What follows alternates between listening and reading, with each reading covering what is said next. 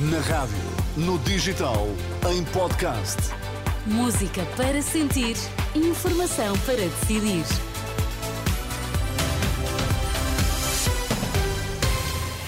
Atualizamos agora toda a informação na Renascença. Vamos saber quais os títulos em destaque nesta edição da UMA. Polícias em protesto um pouco por todo o país, incluindo uma vigília frente à Assembleia da República que ainda se mantém. O Tribunal de Contas aponta uma incorreta utilização de verbas na Conta Geral do Estado. Vigília de protesto de polícias e militares da GNR frente ao Parlamento. Na última noite, cerca de quatro centenas de agentes e militares da GNR concentraram-se para reivindicar melhores condições de trabalho e melhores salários. Além disso, estão a contestar o que dizem ser um tratamento desigual ao ter sido atribuído um novo suplemento de missão apenas para a Polícia Judiciária. Na última hora, este protesto ainda se mantinha frente à Assembleia da República. Paulo Santos, da Associação Sindical dos Profissionais da Polícia, fala num movimento espontâneo de contestação que já percorre várias cidades, incluindo a cidade do Porto, onde Paulo Santos se juntou na última noite ao protesto, dizendo ser esta uma prova da insatisfação dos polícias. Em algumas cidades do país concentraram-se em frente aos comandos da, da PSP e, no caso do Porto, frente à Câmara Municipal do Porto.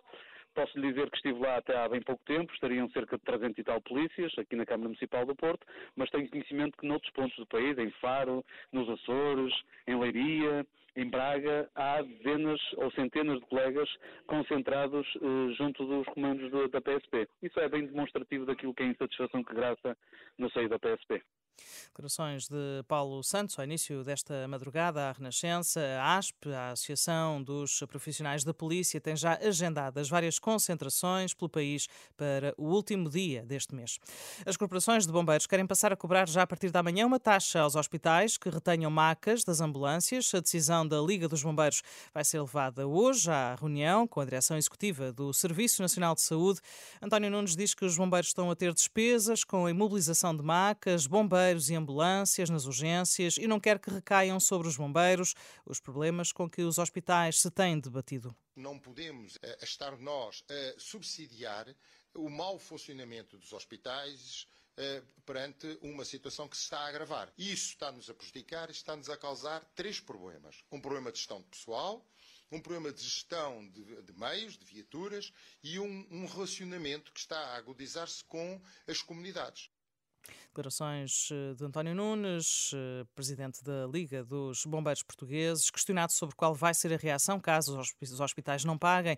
O presidente da Liga dos Bombeiros ameaça que a medida seguinte é não retirar dos hospitais os doentes que têm alta. O Tribunal de Contas detectou uma incorreta e inconsistente contabilização dos valores do Plano de Recuperação e Resiliência na Conta Geral do Estado em 2022. Segundo as conclusões agora conhecidas, estas situações evidenciam a necessidade de rigor na contabilização das verbas. Os auditores recomendam ao Ministro das Finanças, Fernando Medina, para que zele pela expressão integral da execução do PRR na Conta Geral do Estado e pela elaboração e divulgação dos relatórios. O Jornal de Notícias deve constar da lista de património cultural e material da Unesco, uma ideia defendida na última noite pela autarca de Gaia durante um debate que reuniu cerca de uma centena de pessoas no Centro Cultural e Desportivo dos Trabalhadores da Câmara Municipal do Porto. O objetivo, discutir soluções que permitam a viabilização do JN e foi aí que o autarca Eduardo Vitor Rodrigues também desafiou o Estado a ter um papel central. Há um caminho a fazer, de um ponto de vista talvez mais simbólico, com a eventual classificação do Jornal de Notícias da sua marca, evoluir o debate para uma classificação no âmbito da Unesco como património cultural e material. Isso dar-lhe uma sustentação, uma sustentabilidade, uma força adicional. E depois pensarmos o Estado, em nome da democracia, da pluralidade, o Estado pode e deve ter aqui um papel ativo. Declarações de Eduardo Vitor Rodrigues, o autarca de Gaia, de lembrar que o programa de rescisões no grupo Global Media termina amanhã, dia para o qual está prevista uma greve geral dos trabalhadores de todos os órgãos do grupo, que inclui JN, DN, TSF e o Jogo.